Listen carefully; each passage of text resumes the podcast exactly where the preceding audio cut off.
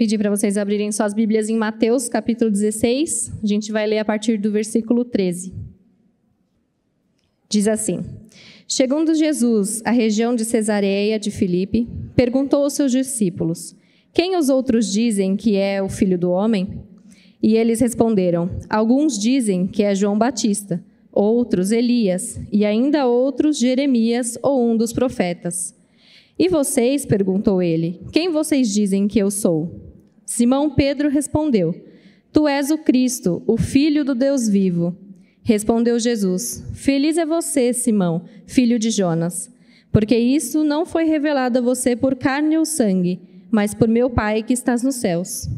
E eu digo que você é Pedro, e sobre esta pedra edificarei a minha igreja, e as portas do Hades não poderão vencê-la. Eu darei a você as chaves do reino dos céus. O que você ligar na terra terá sido ligado nos céus, e o que você desligar na terra terá sido desligado nos céus. Então advertiu seus discípulos que não contassem a ninguém que ele era o Cristo. Essa é a palavra de Deus.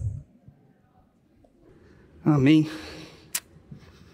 Tivemos a palavra lida pela mulher mais linda dessa igreja.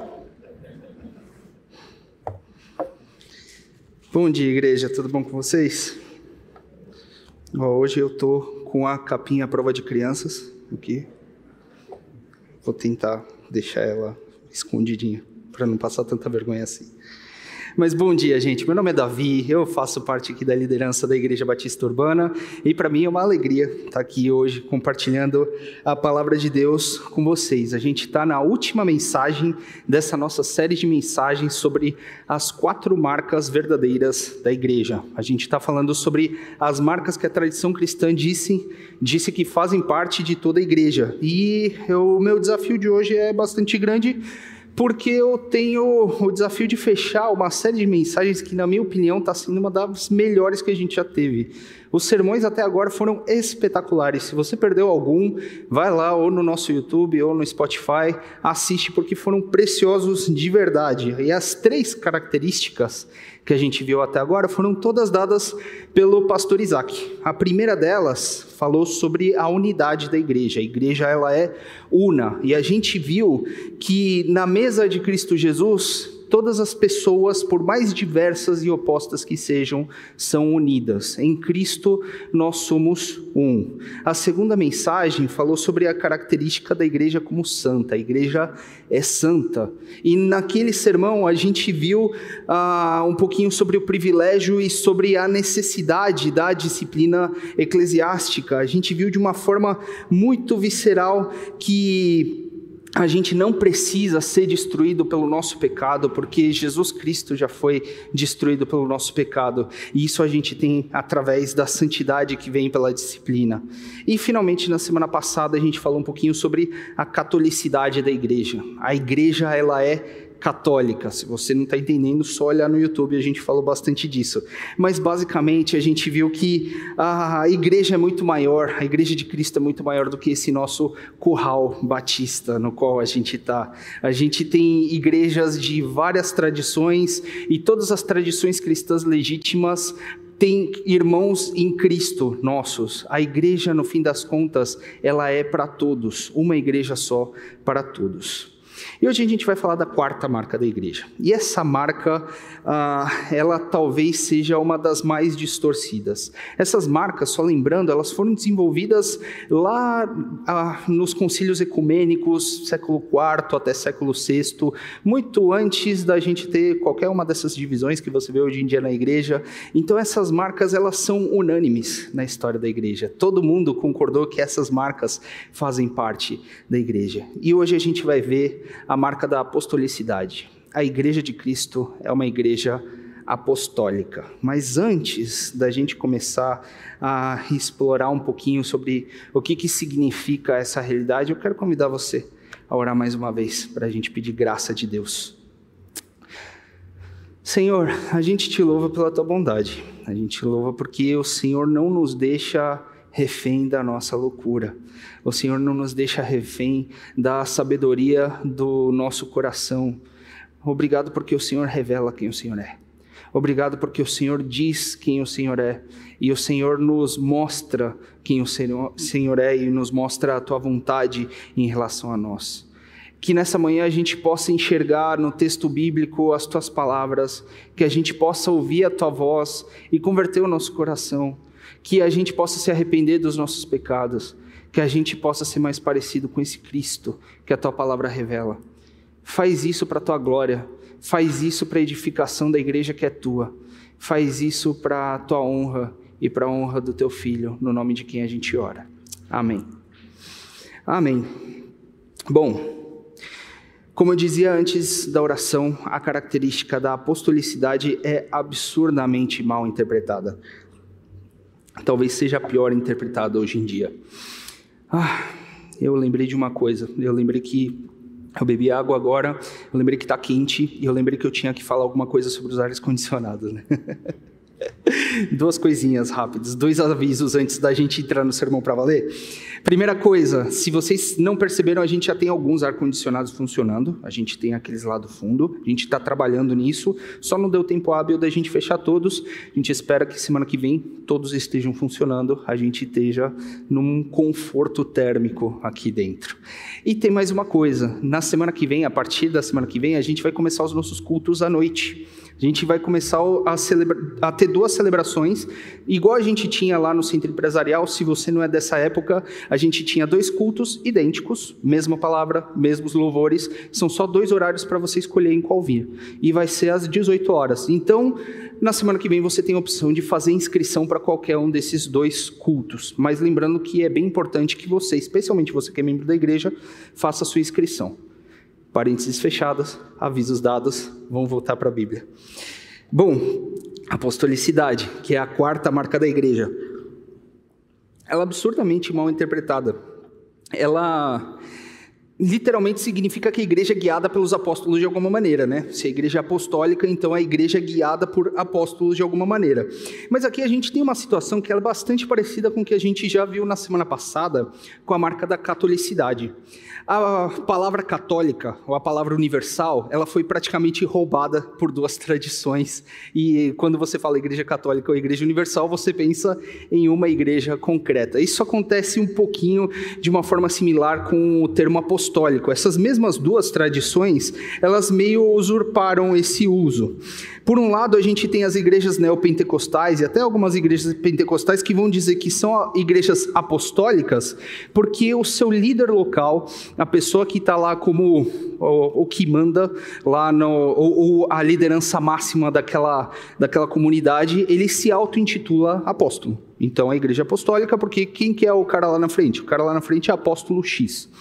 E você tem, por outro lado, a Igreja Católica Apostólica Romana, que vai dizer que o Papa é de fato um apóstolo, no mesmo sentido que o apóstolo Pedro era. Então, você tem esses dois usos, são os mais comuns. Quando você fala de uma igreja apostólica, geralmente você está pensando numa dessas duas coisas. Mas vamos começar a tirar um pouquinho essas, essas visões que, na minha opinião, na nossa opinião aqui da liderança da igreja, são visões equivocadas. Vamos começar pelas igrejas neopentecostais. E aqui eu não quero bater em ninguém, eu não quero falar sobre pessoas, eu quero falar sobre o conceito, falar com sobre o problema do conceito de você se intitular apóstolo hoje em dia. Se a pessoa que faz isso está fazendo isso porque ela está enganada, porque ela está sinceramente tentando fazer alguma coisa boa, mas ela não, não tem as, todas as informações, ou se o cara é simplesmente um pilantra, isso daí é outra história. Vamos falar aqui sobre o problema de se denominar apóstolo. A pessoa que se denomina apóstolo geralmente faz isso por quê? Porque na estrutura da igreja dela, ela está em, em uma posição de liderança de outros pastores. Então, você tem uma liderança que é hierarquicamente parecida com uma pirâmide, e essa pessoa que está lá no topo, ela lidera outros que são pastores abaixo dela. E aí ela precisa de alguma denominação, de algum jeito de se chamar que transmita essa diferença de autoridade que transmita essa diferença de hierarquia. E aí geralmente o pessoal se chama de apóstolo, né? Comunica muito mais potência do que simplesmente pastor. Tadinho, ele é só pastor, eu sou um apóstolo, né? Geralmente, isso daí está acompanhado de algum testemunho de uma experiência espiritual que vai justificar por que, que essa pessoa ela tem uma liderança espiritual. É... Esse é meu filho falando nisso aqui, ó, chorando, tadinho. Por que, que ele tem uma liderança espiritual é, acima do que simplesmente um pastor? Mas a gente tem um porém nesse pequeno fenômeno aí. A gente não pode simplesmente falar, ah, tanto faz, o cara se chamar de pastor, o cara se chamar de, sei lá, tartaruga ninja, do que, que ele quiser, qual que é a diferença? A diferença é que a palavra apóstolo, ela é um termo que não está solto, que não está a gosto do freguês, não é uma coisa que você pode inventar. Ela está bem definida na Bíblia. A Bíblia nos define o que é um apóstolo de verdade. Isso está lá em Atos 1. Em Atos 1, o que, a gente tem? A gente tem os 11 apóstolos que sobraram, porque Judas, o traidor, obviamente deixou de ser apóstolo, né? Ah, mas os 11 que sobraram falaram: a gente tem que escolher mais um, tem que completar esse grupo de colégio de 12 apóstolos. Como é que a gente faz isso? Pedro, ele se levanta e diz em Atos 21, 22 é necessário que escolhamos um dos homens que estiveram conosco durante todo o tempo em que Jesus viveu entre nós, desde o batismo de João até o dia em que Jesus foi elevado dentre nós às alturas. É preciso que um deles seja conosco, testemunha da sua ressurreição. Qual que é o requisito que Pedro e os outros onze apóstolos que foram escolhidos por Jesus e, portanto, eles são legítimos por si só, eles falam que são os requisitos para você ser um apóstolo de verdade, no mesmo nível de autoridade deles. Vai ser um homem escolhido que tenha estado com Jesus desde o seu batismo até sua ascensão.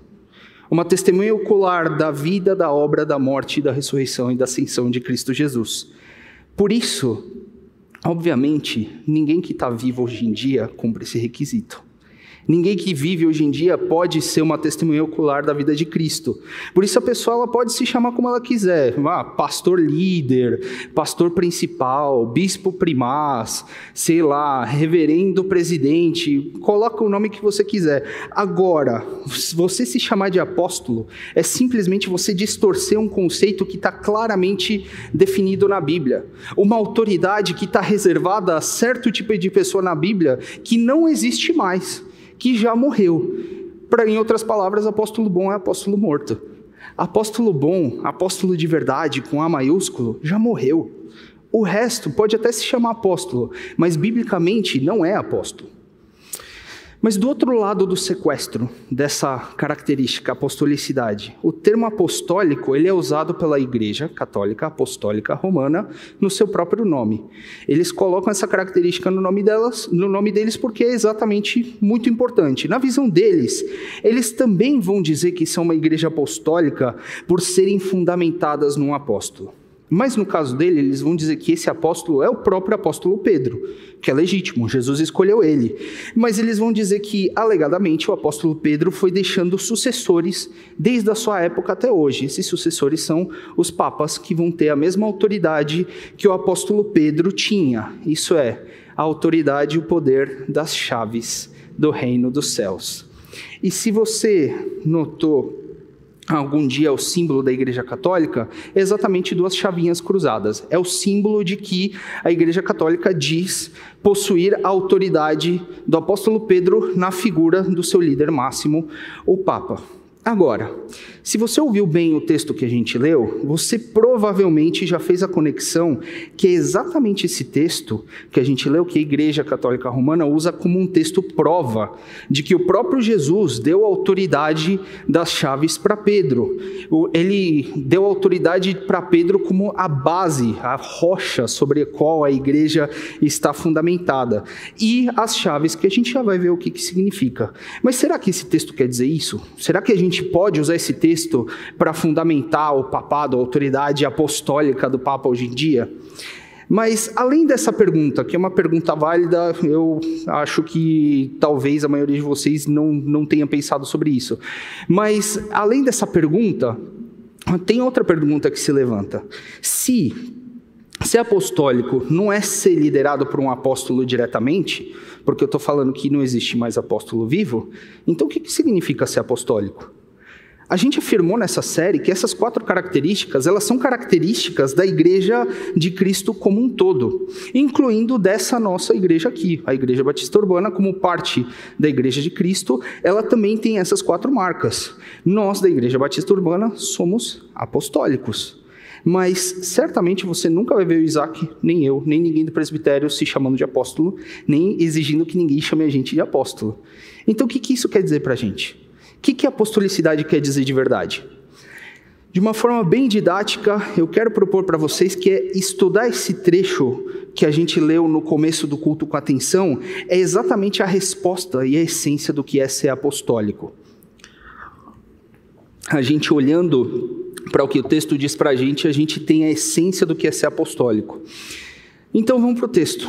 Vamos entender o que o texto está falando para a gente. Mas antes da gente entender, eu quero só relembrar para vocês como é que a gente interpreta um texto. A primeira coisa que a gente precisa é do contexto. A gente precisa entender onde é que as palavras que estão sendo ditas foram ditas. A gente precisa entender por que, que essas palavras foram ditas naquela hora. A Bíblia não é um monte de frases de efeito jogada no ar. Não, é uma história. Você precisa entender a história para você entender o que as palavras significam. Então vamos lá. Esse cenário começa lá em Mateus 16, 13 a 15, que vai dizer o seguinte. Chegando Jesus à região de Cesareia de Felipe, perguntou aos seus discípulos: Quem os outros dizem que o filho do homem é? Eles responderam: Alguns dizem que é João Batista, outros Elias e ainda outros Jeremias ou um dos profetas. E vocês? perguntou ele: Quem vocês dizem que eu sou? Até aqui. Aqui Jesus está em uma das suas viagens, as viagens que ele fez com os seus discípulos mais íntimos, mais próximos, os doze, né? E Jesus começa uma conversa com os seus discípulos. Ele começa perguntando quem que é que as pessoas estão falando que eu sou. E essa pergunta faz todo sentido porque Jesus, ele já nessa hora, ele já tinha bastante fama. Ele era bastante famoso por causa dos seus milagres, por causa do seu ensino, por causa da expulsão de demônios. Ele entrava numa cidade, a cidade ficava abarrotada, às vezes ele tinha que sair da cidade de tão abarrotada que ela ficava. E Jesus pergunta para os discípulos: quem que essas pessoas estão falando que eu sou? Por que, que ele pergunta isso? Porque ele sabia que somente por você ver o que uma pessoa faz, você não é capaz de entender quem a pessoa é. Você simplesmente olhando a atitude de uma pessoa, você não consegue compreender quem a pessoa é como um todo, muito menos Jesus. Não é simplesmente porque você viu ele pregando uma vez ou porque você viu ele fazendo um milagre que você sabe quem é Jesus. Tanto é que as respostas do que era mais comum se ouvir sobre Jesus vão confirmar isso. Estão todas erradas. Apesar que essas suposições que as pessoas faziam, de alguma forma até se conectam com quem Jesus era.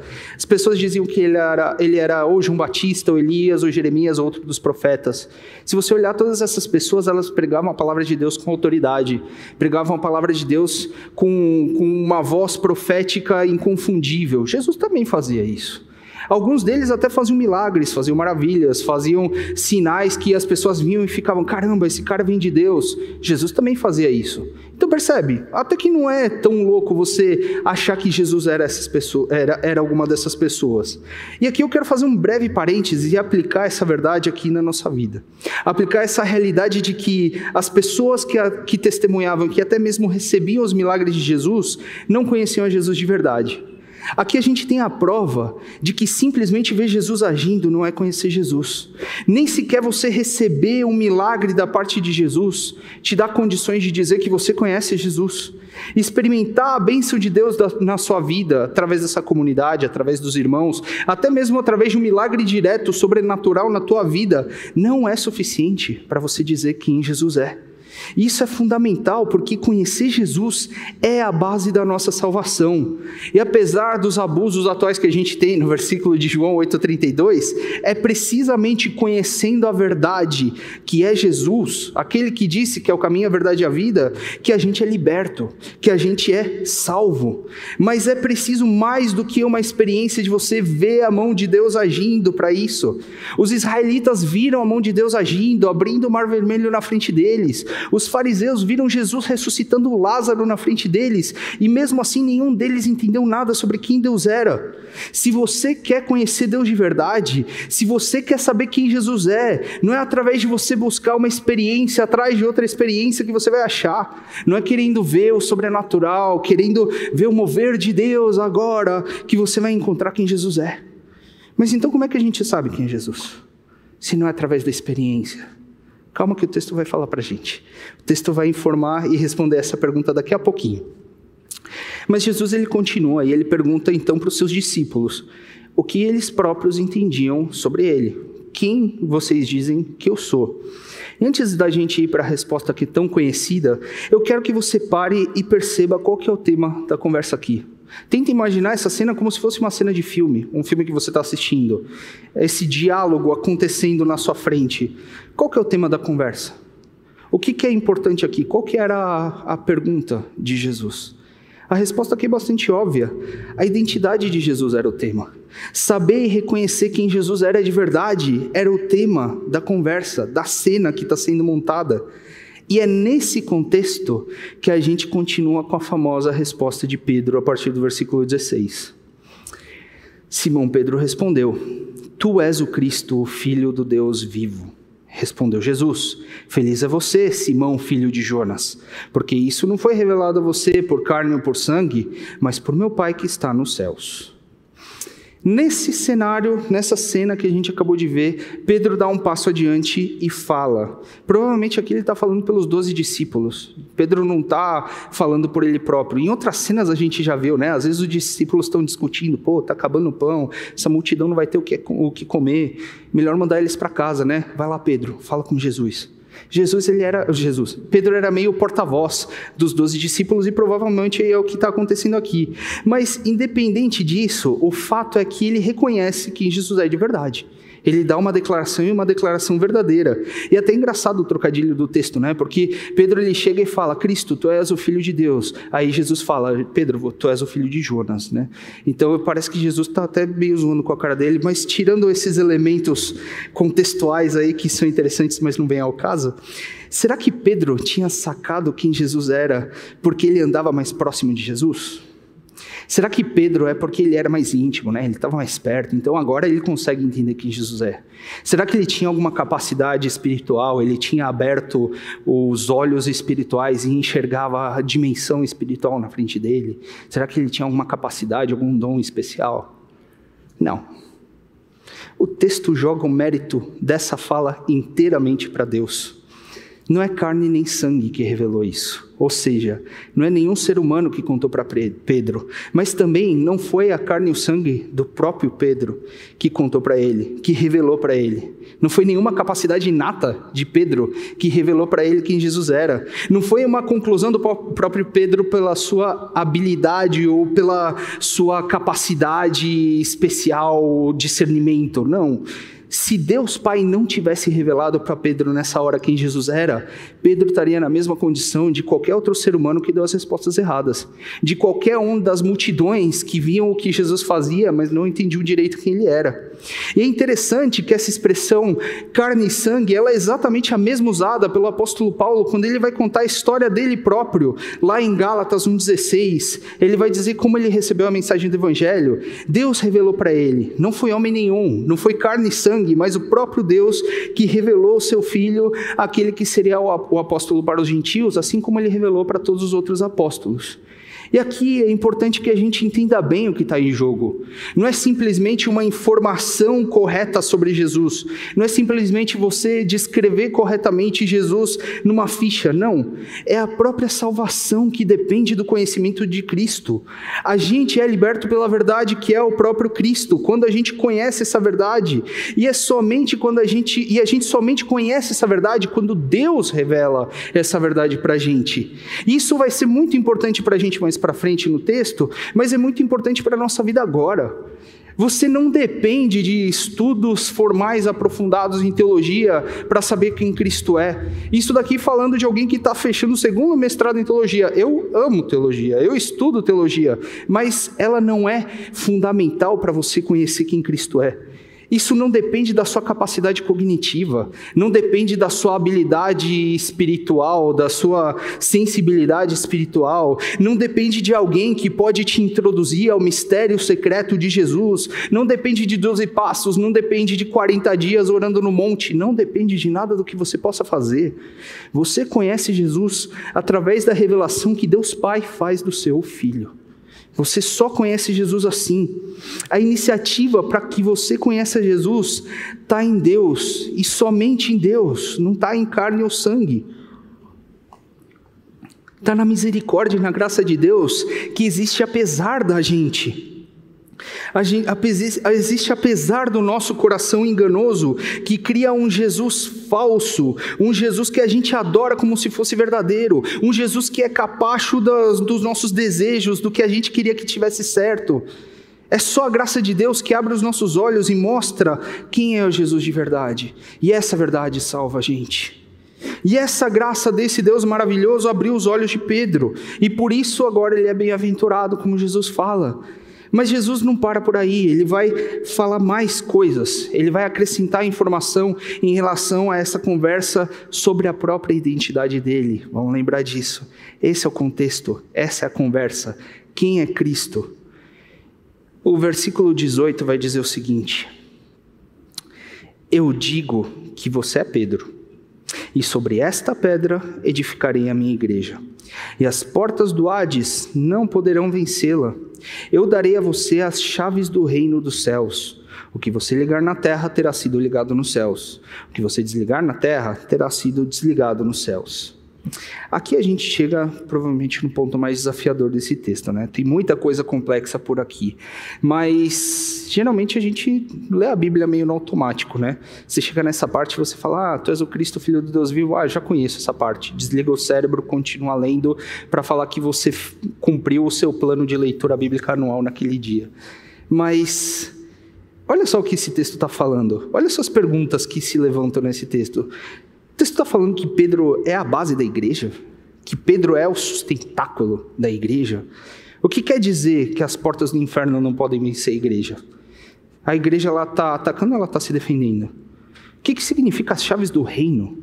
O que, que significa ligar na terra, ligar nos céus? Se você disser para mim que você já tem uma boa resposta para todas essas coisas, tudo bem, eu dou o braço a torcer, você estudou o texto de verdade.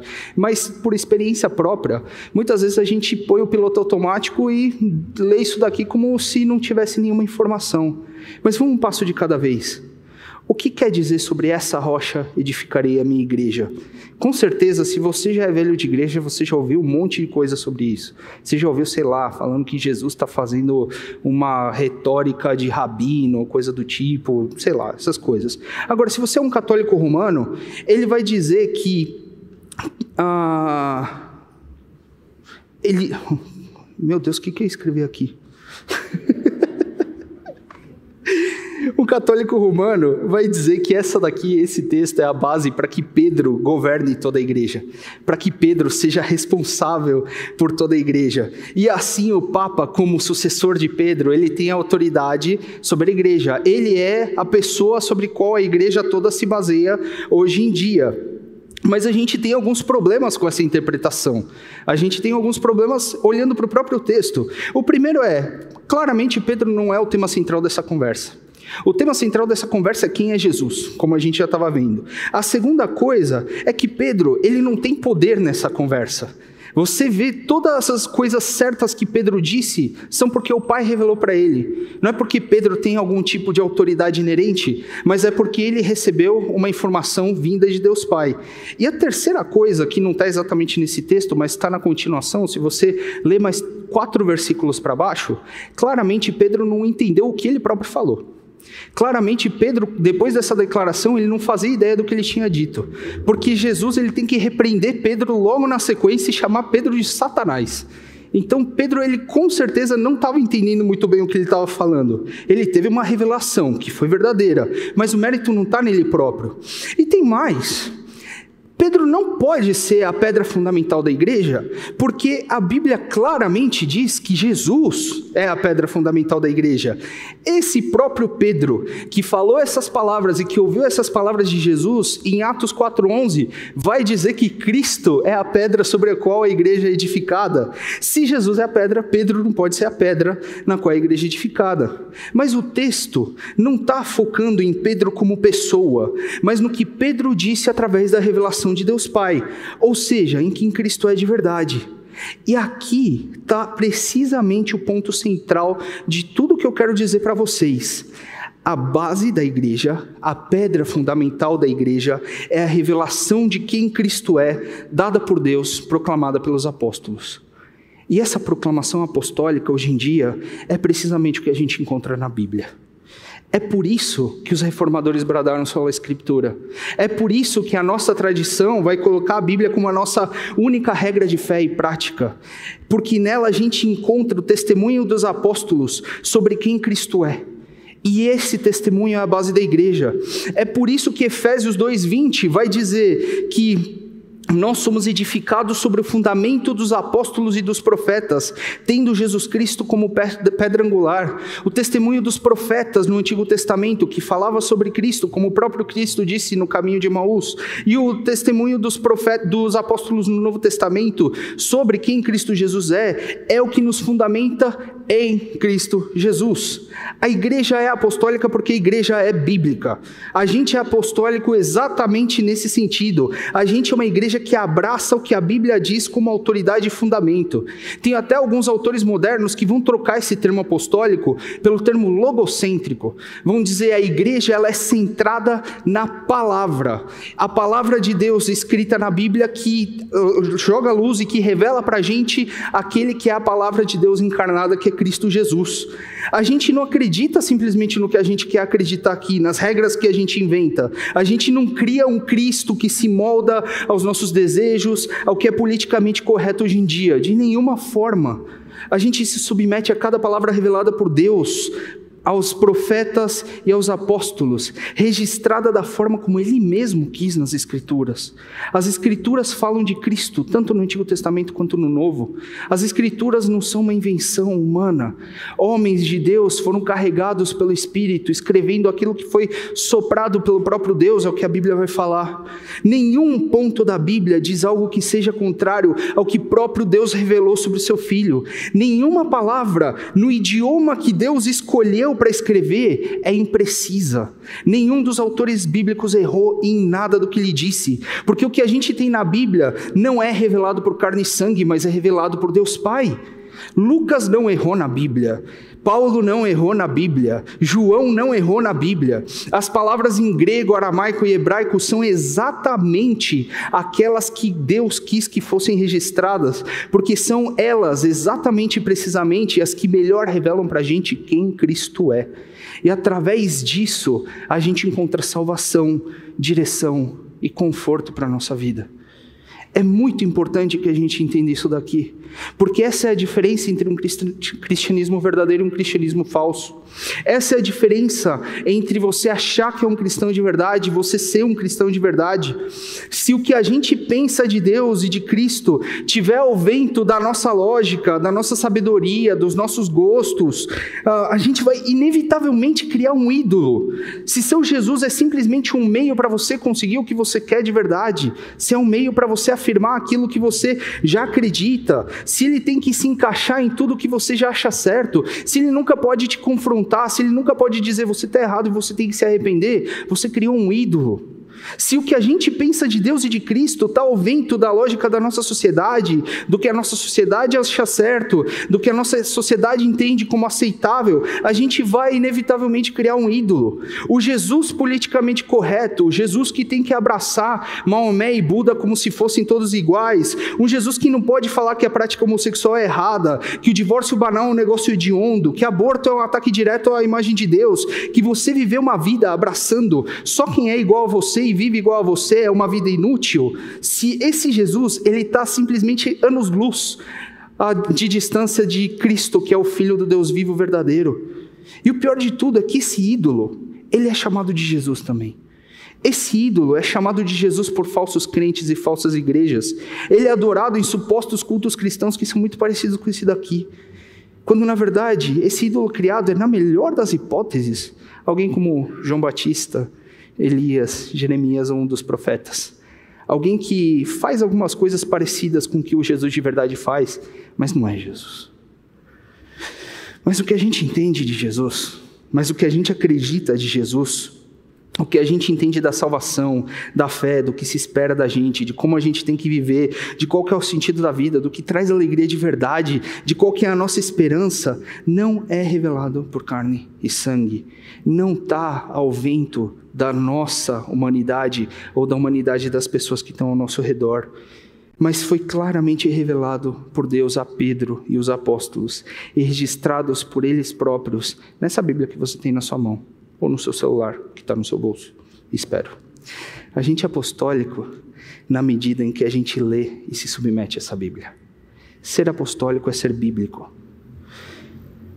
Mas, tanto o texto, mas o texto vai continuar. O texto não vai parar simplesmente dizendo que Pedro é a pedra, né? Essa frase meio estranha. Que obviamente é um trocadilho em grego também, tá? É igualzinho no português. Pedro e pedra parecem palavras parecidas. Mas o texto continua e todas as outras imagens que Jesus vai trazer do que do que ele vai dizer para Pedro, confirmam esse aspecto relacionado à salvação de tudo que a gente está falando aqui. Primeiro, Jesus vai dizer que as portas do inferno não vão prevalecer sobre a igreja. E talvez você já tenha ouvido aquela história de que porta é um instrumento de defesa, era como a defesa do castelo. Então, se as portas do inferno não vão prevalecer sobre a igreja, a igreja ela vai avançar e vai empurrar o inferno para o cantinho dele. O inferno não vai conseguir resistir o poder da poderosa igreja. Talvez isso daí tenha um ponto de verdade. Mas, sinceramente, olhando o contexto histórico, olhando o que era a porta do Hades no mundo antigo, a porta do Hades era: você morreu, você não pode sair do mundo dos mortos. Você entrou no Hades, que é o mundo dos mortos, a porta não vai deixar você sair. A porta, na verdade, é o que está ah, te ofendendo, está te ameaçando, está é, te sobrepujando em poder. E mesmo as palavras que estão aqui no texto para prevalecer, para vencer, etc., dão mais a ideia de que é o Hades quem está no ataque. É o Hades quem está sendo uma ameaça para o que a igreja é. Mas é muito interessante que um dos principais temas do Novo Testamento é que a morte, que é o domínio do Hades, que é o domínio do mundo dos mortos, foi derrotada por Cristo. Porque Cristo ressuscitou, a gente vai ressuscitar. Paulo chega ao ponto de dizer que se Cristo não ressuscitou, vã é a nossa fé. Se a ressurreição não é verdade, a igreja é mentira. Cristianismo é mentira. Então, as portas do Hades não vão vencer a igreja, porque a morte, que é o máximo que o Hades pode trazer, não é capaz de vencer o cristão. O que eu creio que Cristo está dizendo aqui é que não existe mal grande o bastante para derrotar a igreja, impedindo que ela cumpra a sua função, nem mesmo a morte, porque a morte já foi derrotada. O pior que o mundo dos mortos, que o inferno, que o Hades pode fazer é tirar a tua vida. Mas isso daí não é um problema quando você tem a certeza que você vai ressuscitar como Cristo ressuscitou. Você percebe o quanto isso é maravilhoso para você e para mim como igreja? Qual que é a pior coisa que pode acontecer? Morrer? Beleza. A morte já foi derrotada. O mundo, ele pode ameaçar a igreja de morte, como em muitos lugares faz hoje em dia. Hoje em dia mesmo ah, matando irmãos nossos em certos lugares do mundo, mas isso daí não impede que a igreja avance, não impede que ela cumpra a sua função de proclamar essa revelação de Deus que é capaz de salvar o homem. E é exatamente esse ponto aqui da revelação de Deus que é capaz de salvar o homem que entra a última imagem de Cristo Jesus. Essa imagem que Cristo traz das chaves, né? Ele diz: Eu darei a você as chaves do reino do céu, o que você ligar na terra terra terá sido desligado na terra, o que você ligar no céu terá sido desligado no céu. O ligar na terra e nos céus, claramente aqui estão explicando o que, que significa esse poder das chaves. Mas ao contrário do imaginário popular, que pensa que São Pedro está lá na porta do céu com o chaveiro deixando a pessoa entrar ou não conforme o que ele acha, não é isso que o texto está falando. O texto liga essa imagem de salvação, e isso faz todo sentido se a gente volta ao ponto de que conhecer a Cristo Cristo é ser salvo. Você saber quem Cristo é, confessar quem Cristo é de verdade, é ser salvo. Para não me delongar muito aqui, tanto pela construção da frase no original, que é muito peculiar, quanto por outros textos na Bíblia, o que o texto aqui está se referindo é o efeito da proclamação que essa revelação de Deus para Pedro tem da parte do próprio Deus para os homens.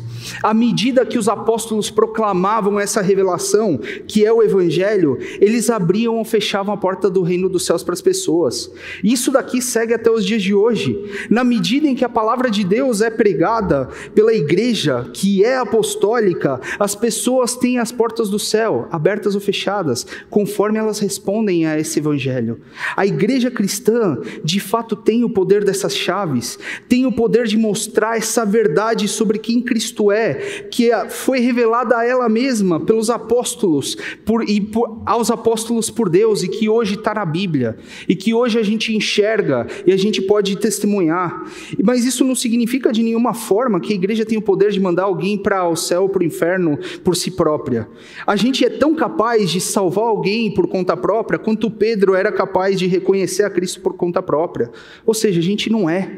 O que a gente faz, o que a gente fala, é uma resposta ao que Deus já fez e já falou. A gente tem que lembrar que Deus é que agiu primeiro. É Deus que já tem um povo que é dele. E a gente tem que ir lá para pregar e falar esse evangelho e mostrar essa revelação de Deus para essas pessoas. À medida que essa revelação de Cristo é pregada, a gente liga ou desliga na terra aqueles que, aqueles que já foram ligados ou desligados no céu desde antes da fundação do mundo, quando o cordeiro foi morto. Vocês conseguem enxergar? Esse texto aqui, ele não está falando sobre Pedro, ele está falando sobre Cristo. Não é sobre a nossa capacidade de enxergar, sobre, de enxergar quem Cristo é, mas é sobre como o Pai revelou isso a nós, através de Pedro e dos apóstolos. Não é sobre a nossa capacidade de encolher o inferno, mas é sobre como Cristo garante que nem o pior que o inferno pode fazer para a gente é capaz de nos destruir. Não é sobre como a igreja pode ou não dar salvação para os outros, mas é sobre como proclamar essa verdade sobre Cristo tem efeitos eternos muito além do que você enxerga aqui, muito além do que simplesmente essa ligação na terra de uma pessoa, uma igreja que você vê. Isso é cósmico, é eterno, está ligado nos céus. Foi por isso que eu disse que explicar esse texto é didático. É através da própria palavra de Deus que a gente entende a Cristo que é a palavra de Deus encarnada. É através da palavra de Deus que a gente entende a nossa total incapacidade e necessidade de que Deus nos revele quem Ele é de verdade. É através da palavra de Deus que a gente tem certeza de que nada é capaz de nos destruir como igreja que a gente é. Cada um de vocês faz parte da igreja. Cada um de vocês convertidos, obviamente, faz parte da igreja. E o inferno, o máximo que o inferno pode fazer, não é capaz de destruir, porque Cristo já venceu a morte. É através da palavra de Deus que a gente entende a profundidade do que a gente tem que fazer, da proclamação, da identidade desse Cristo que abre os céus para aqueles que estão ouvindo a gente. Por isso, hoje eu quero simplesmente te, te convidar a confiar, a confiar e se maravilhar com a graça desse Deus. Esse Deus que permite que a gente entenda o que a gente jamais conseguiria entender, permite que a gente enxergue o que a gente jamais conseguiria ver, a ver quem Cristo é de verdade, a com coragem cumprir o que se espera de você como igreja, a usar toda a sua vida e toda a sua força para ajudar nessa proclamação apostólica, se envolver e entregar a sua vida nisso com a certeza de que nada, nem mesmo a morte, é capaz de nos parar, pois nosso Mestre já venceu a morte. E agora, por causa de Cristo, por causa do próprio Deus que revelou aos apóstolos, a gente sabe quem é esse nosso, nosso, quem é esse nosso mestre. A gente sabe o que tem que fazer. A gente tem o poder garantido. Tá tudo na conta dele. A gente só tem que obedecer. A gente é apostólico porque a gente é bíblico. Baixa tua cabeça, vamos orar.